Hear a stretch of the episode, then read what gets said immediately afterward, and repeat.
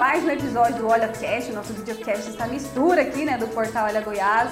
Nós estamos com essa série com digitais influencers influenciadores. E hoje eu recebo aqui essa linda, maravilhosa, loira, linda Vanessa Van Dort. Muito obrigada, viu, pela sua participação conosco. Eu que agradeço muito pelo convite, pela oportunidade de estar aqui no Olha Cast, de falar um pouquinho, né, sobre a nossa profissão, sobre a profissão de influenciador, que é riquíssima e que merece muito reconhecimento e que a gente está tendo de vocês agora. Muito bacana para nós. Obrigada. Merece muito reconhecimento e é um reconhecimento, Vanessa, que já chegou rapidamente para você ou foi galgado?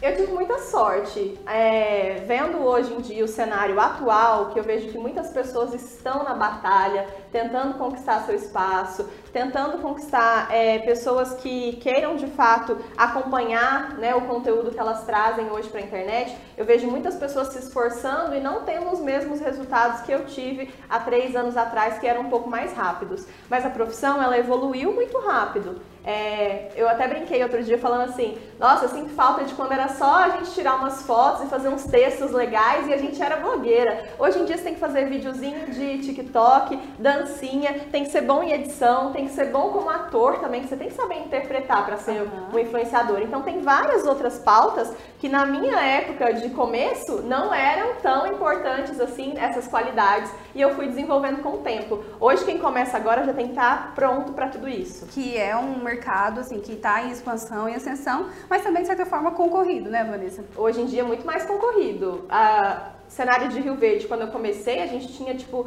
cinco influenciadoras no máximo. Hoje, quantos a gente tem em Rio Verde, né? São muitas pessoas trabalhando com o marketing de influência. E você, formada em design, me conta um pouquinho dessa sua formação, como é que foi chegar lá e depois sair, perceber que não era bem aquele espaço que você queria ocupar. Eu tenho até uma história engraçada que eu fiz biologia um ano. E aí na biologia eu tinha um apelido de Willy Wonka. Uh. Porque eu era muito diferente do pessoal da biologia. tinha um cabelo curtinho, usava um óculos grande, branco, um sapato de duas cores. E aí eles brincavam muito comigo que eu era um peixinho, tipo uma pessoa perdida lá, sabe?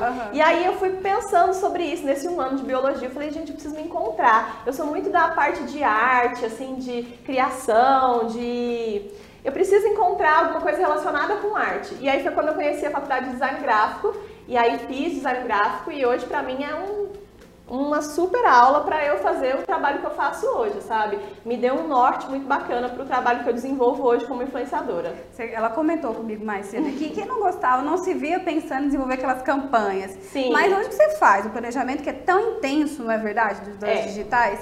É uma campanha, não é isso? Então, os stories hoje em dia, ele tem toda essa necessidade de diagramação, você tem que ter um planejamento para começar, roteiro, tudo isso que eu aprendi muito no design gráfico, então eu tive esse benefício de ter aprendido na faculdade e colocar em prática hoje no planejamento do meu conteúdo. Então, muitas vezes a pessoa fala assim, nossa, o seu conteúdo é diferente, né? Ele tem toda um, uma forma diferente de apresentar o produto, o argumento que você tem, porque eu já fiz aulas e já trabalhei é, é, trabalhei no varejo desde os 16 anos, então todo produto que você me colocar hoje para divulgar e apresentar, eu já vendi um dia. Então a minha experiência como vendedora é muito grande e a minha experiência no design gráfico, fazendo a faculdade, cursando design gráfico, me traz essa bagagem, né, de informação. Tem um pouquinho de storytelling ali, quer contar uma Tem, historinha. Total, total. A gente, é, eu tenho uma equipe de cinco pessoas hoje, então quando a gente é vai fazer gente, uma né? campanha, quando a gente vai desenvolver algo para alguma empresa, a gente senta todo mundo, faz o briefing direitinho, todo mundo passa suas ideias. Então a gente tem tudo muito organizado, o roteiro das publicações. É, quem talvez vê vocês na, na internet e não tem muita ciência de como é esse mercado nos bastidores, não sabe que você é quase uma mini agência. É, a gente é hoje uma mini agência, com certeza. Não é centrada, talvez, na imagem de uma pessoa, mas o, por trás ali tem muita coisa, é, né? Tem, assim, cada um tem a sua função realmente de desenvolver, aí tem o pessoal que é, fecha os contratos, então tudo tem esse por trás do trabalho. A gente vê a Vanessa Van Dort, mas a Vanessa Van Dort é uma equipe, é uma empresa, e todo mundo trabalha para que saia perfeito, até porque eu sou bem exigente. Eita, é. Essas exigências que dão resultado mesmo, né, Vanessa? Porque a gente claro. vê que você tem no final do ano passado, a gente mandou uma mensagem pra Vanessa, era alguma campanha, alguma coisa. A Vanessa ela falou: não, eu não tenho mais agenda.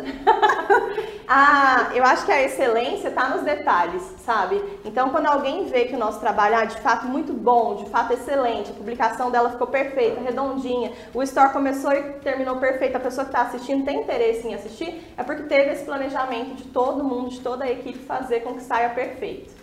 Vanessa, a gente não pode deixar de tocar num ponto que é importante, até porque a gente pode falar nesse mês da mulher, né? Sim. Você é uma mulher empoderada, você é uma mulher que se gosta, a gente percebe pelas suas publicações e que você passa essa mensagem para as pessoas. Sempre foi assim?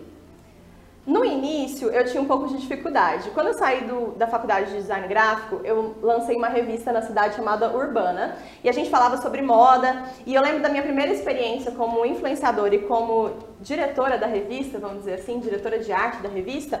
Eu fui fazer um seminário e aí nesse seminário, quando eu cheguei para apresentar, e a gente era um workshop, na verdade, a gente ia falar sobre moda e apresentar as tendências e tal. E eu lembro que a pessoa me olhou de, de baixo até em cima e falou assim: "Você que é a editora da revista?" E aí eu, como menina gorda, me senti, é, pensei comigo, Será que ela me olhou assim porque eu sou gorda? Então eu senti que eu estava achando que eu era insuficiente para o trabalho, para o cargo e para as coisas que eu desenvolvi e falava. Então durante um tempo eu estive na internet, estive presencialmente na revista, não me sentindo suficiente para o cargo que eu estava desenvolvendo e para o trabalho que eu estava desenvolvendo. E aí um dia eu tive um clique, eu falei, esse é o meu diferencial não temos pessoas assim, a gente não tem pessoas que falem sobre esse assunto, uhum. a gente não tem mulheres que falem sobre o corpo ser diferente, os corpos reais. Então, esse é meu diferencial. O fato de eu me amar como eu sou é o que traz uma novidade. E aí eu comecei a explorar mais isso, comecei a pesquisar mulheres que eram como eu,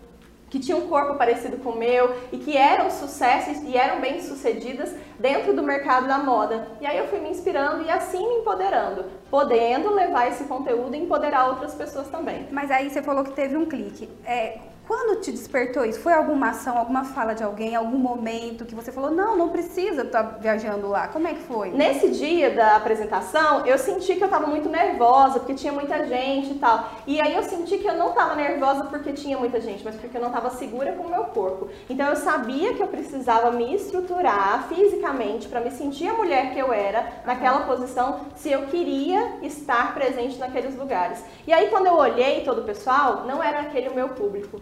Eu pensei assim, não são para essas pessoas que eu quero falar. Claro, a gente quer chegar em todos os lugares, uhum. mas o principal são as pessoas que assistem no celular e as pessoas onde a nossa mensagem ainda não chega. Então, eu já ministrei é, palestra em presídio, já fui no CAD. Então, todos os lugares possíveis onde as pessoas me convidam para falar sobre empoderamento, eu estou presente, porque eu sei que a minha mensagem não é direcionada para um público só. E aí eu fui aprendendo um pouquinho ao longo da estrada dos três anos aí de profissão. Você fez, né? A gente estava stalkeando você, claro, na rede social. Stalkeia mesmo, segue lá. É. Eu vi umas fotos suas com algumas mulheres também plus size. Conta um pouquinho pra gente dessa experiência em Salvador. Eu conheci Salvador há dois anos e me apaixonei totalmente pela cidade.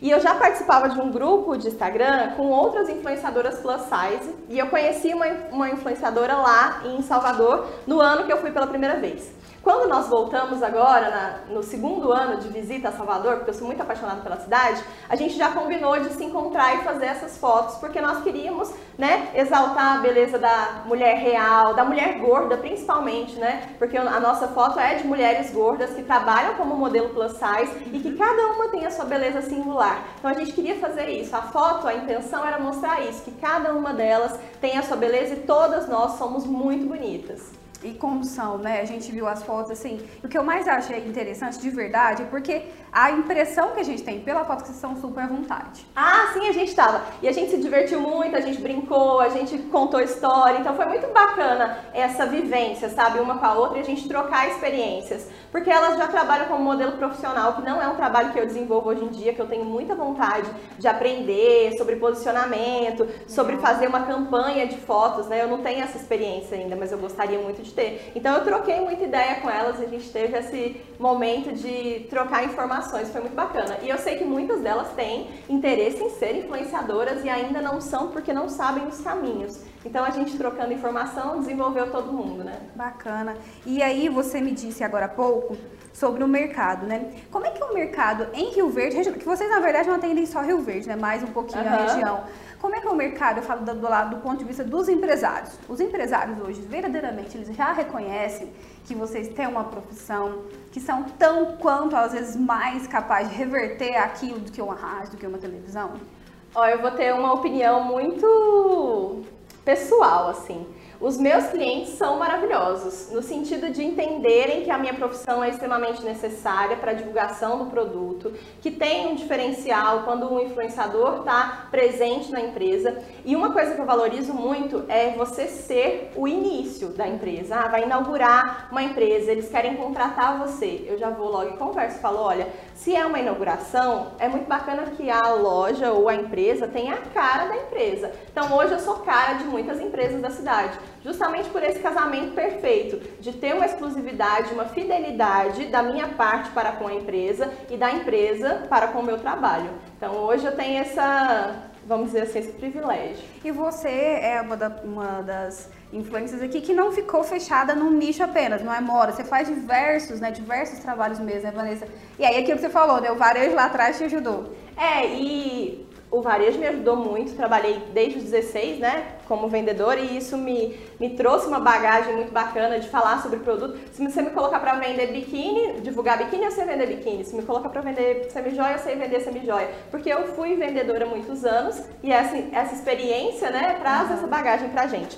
Mas não só o fato de ser, de ter trabalhado com isso, mas por pesquisar muito. Se hoje a gente, se você, por exemplo, me contratar para divulgar um produto seu, com certeza eu vou fazer todo um estudo antes, uma pesquisa antes, para eu não falar só o meu conhecimento empírico, empírico. daquilo, o que eu acabei de aprender. Não é isso. Eu quero ter um conhecimento, uma informação sobre o produto para que eu possa apresentar para as pessoas também. Porque eu sou a ponte entre o contratante e o, o o cliente final. Se eu não faço essa ponte bem feita, eu não consigo passar a mensagem do empresário para quem está consumindo. E aí a comunicação fica falha. É necessário que eu haja de uma forma é, encaixando mesmo para que a gente tenha sucesso nos produtos. A gente percebe a diferença na sua fala, porque às vezes a gente encontra alguns digitais também, como você falou, que talvez estão começando, né? Sim. E que fala de uma maneira espontânea, e isso é bom também, é a maneira da pessoa, mas é muito mais Uhum. De só apenas mostrar e falar. Claro. E, e, a gente percebe isso depois de alguns anos de trabalho. No começo, você tem uma ideia de. Você tem um sonho, né? Uhum. Eu, eu penso, eu me vejo, às vezes, vejo alguma entrevista que eu dei há dois anos atrás pessoas conversando comigo, eu era muito sonhadora, eu tinha uma visão muito diferente do trabalho. Hoje em dia, nem, na verdade, nem eu na época me via como trabalhadora, eu me via uhum. uma pessoa vivendo um sonho, sabe assim? Eu estou vivendo um sonho. Hoje ainda é o meu sonho, o meu sonho cresceu muito, né? Eu tenho sonhado infinito porque são as possibilidades que Deus me dá. Eu posso continuar sonhando muito grande que eu vou realizar. Mas hoje em dia eu tenho um pezinho um pouquinho mais no chão de criar uma empresa, de pagar um salário, de ter um funcionário. E é isso muito gostoso, sabe? De entender que o influenciador, ele é um empreendedor também uhum. e ele precisa se organizar financeiramente, comercialmente. A criatividade dele não pode parar, porque depois de muitos anos, o que mais que você tem para oferecer é. para as pessoas? Ainda mais esse universo nosso, né, que tudo muda tão rápido assim, Sim, Vanessa. a beleza ela é muito instantânea, né? Você chegou, ah, muito bonita a pessoa, fala bem, apresenta bem, mas e aí? O que, que tem por trás dessa pessoa? E aí você precisa se desenvolver ao longo dos anos para continuar entretendo e trazendo as pessoas para você.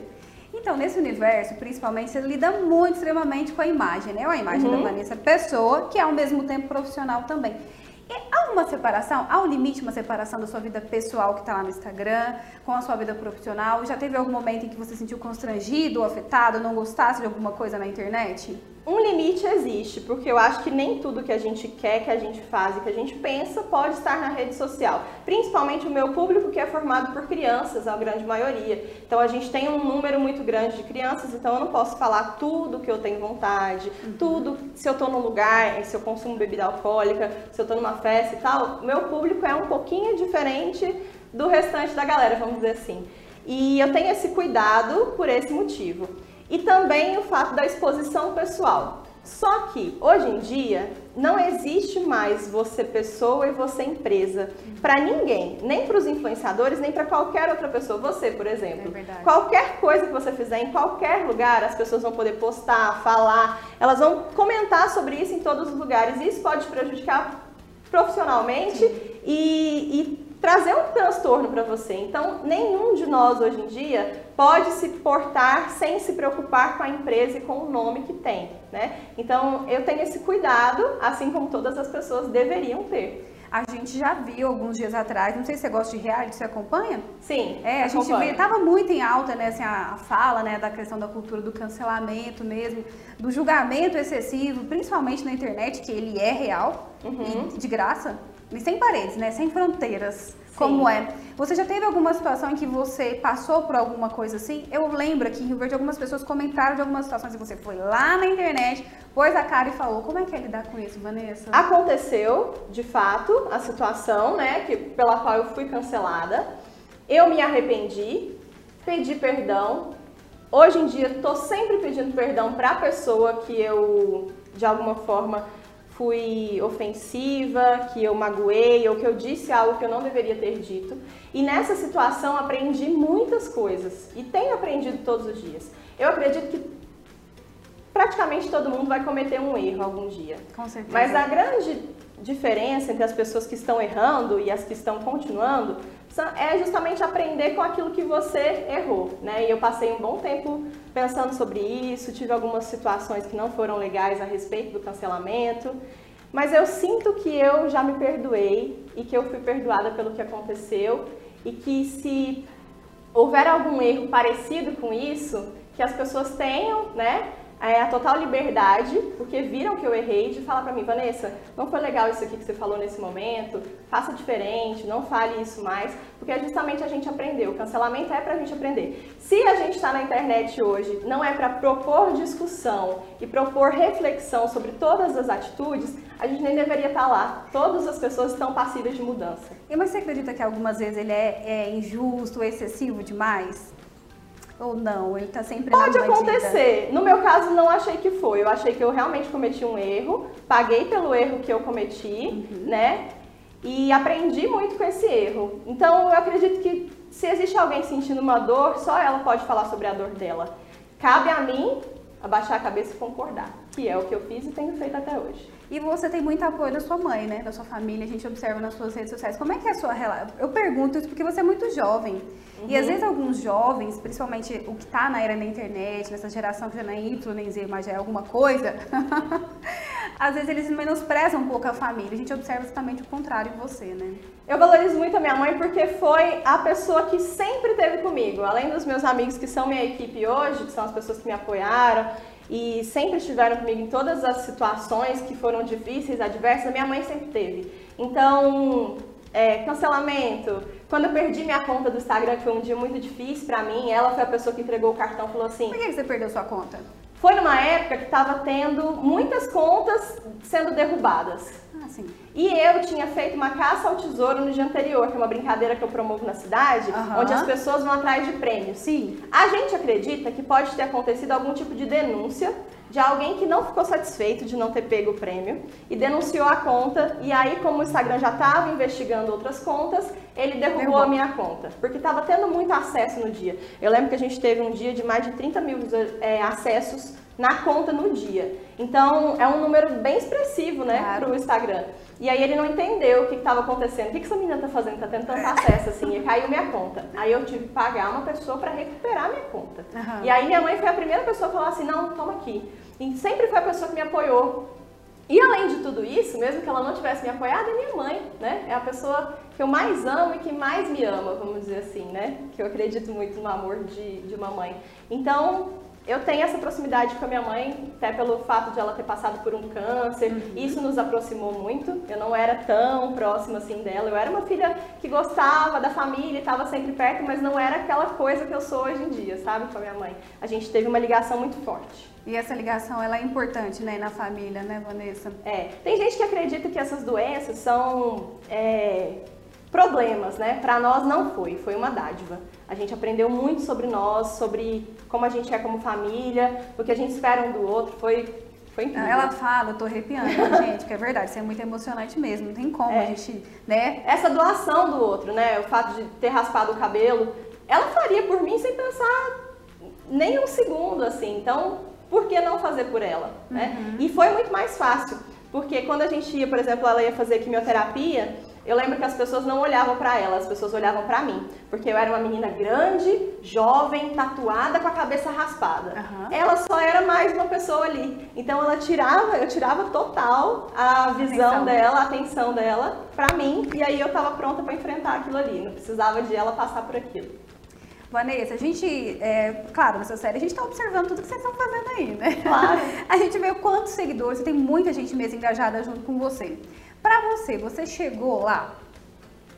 Não, eu acho que existe muito mais, porque é uma mensagem de amor próprio, é uma mensagem de empoderamento e é mensagem de que você é capaz de fazer, entende? Eu vejo que muitas pessoas hoje em dia me veem como um espelho de uma menina, vamos dizer bem sincero, uma menina que não tinha chance nenhuma de estar aqui falando pra você, porque eu não sou bonita padrão, eu não tinha grana suficiente, eu não tinha escolaridade suficiente, apesar de ter uma faculdade, eu não tinha uma super formação, como tem muitas pessoas formadas em faculdades excelentes. Eu tive um curso técnico de dois anos e meio. Então eu tinha todas as improbabilidades de estar nessa profissão. Então eu vejo que muitas pessoas se espelham em mim justamente porque eu era um improvável. O improvável de dar certo na profissão e fiz acontecer. E eu não acredito que eu tenha chegado lá. Eu tenho pessoas que me acompanham, que eu chamo elas de MIGs, né? As MIGs VV, elas me acompanham há três anos ou mais. Tem gente que me acompanha desde que eu tinha 5 mil seguidores.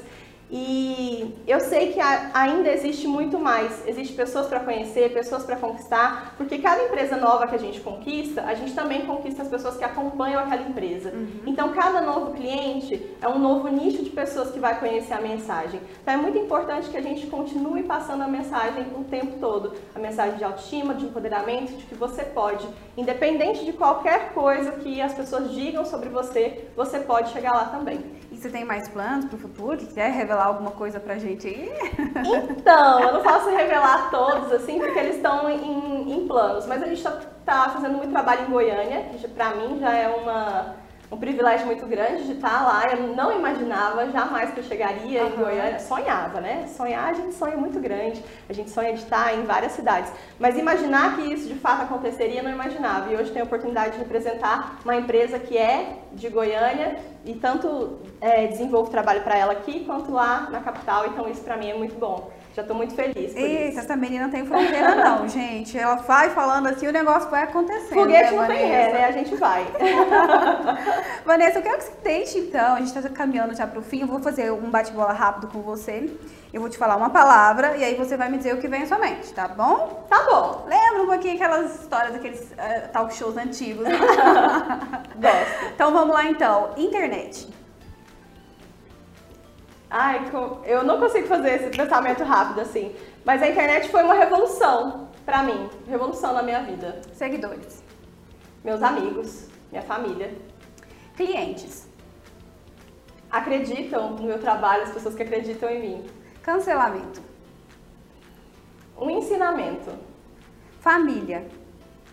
Minha família? É tudo, minha família. Rio Verde. o início. E o universo. O que é o universo? O que o universo é pra mim? Não sei. Não sei. Tá reservando muitas coisas o universo, Tá, né? tá reservando muitas coisas. Ai, olha só, essa menina, eu tô pensando aí, Vanessa. Eu sou muito pensadora, muito sonhadora. Então, antes da gente se despedir, deixa as suas palavras pra galera que tá te acompanhando, como você falou, né? Tem muita gente que se espelha em você. O que, que você deixa de final pra essa galera que tá aí e talvez pensando em empreender, pensando em estar na área também e enfrentando alguns desafios que você teve lá no passado? Eu quero dizer que só você é responsável pelos seus sonhos, só você pode fazer ele acontecer. Às vezes a gente deposita em outras pessoas aquilo que é do nosso íntimo, do nosso coração. Se você guarda no seu coração uma vontade muito grande de realizar algo, não espere, faça por você. Que é isso que eu tenho feito por mim todos os dias. Eu tenho acreditado em mim, eu tenho desenvolvido meu trabalho, eu tenho passado a minha mensagem e eu quero que vocês façam isso também. E eu quero agradecer as pessoas que têm me acompanhado todos os dias nos últimos três anos. Aí, olha só, eu tive junto com a Vanessa numa entrevista na faculdade, na Objetivo aqui, você foi entrevistada pelos alunos. Hoje eu vejo outra Vanessa, uma Vanessa muito mais madura, muito mais consciente seu papel na sociedade. Parabéns, Que Vanessa. bom, que assim seja sempre. A gente está em eterna evolução. Obrigada. Isso aí. Galera, nós terminamos aqui esse episódio então do Olha Cast, mas essa série com as digitais influências aí vai seguir. Você continua nos acompanhando nas redes sociais, é claro. Curte e compartilha tudo isso, viu? Tchau, tchau pra você.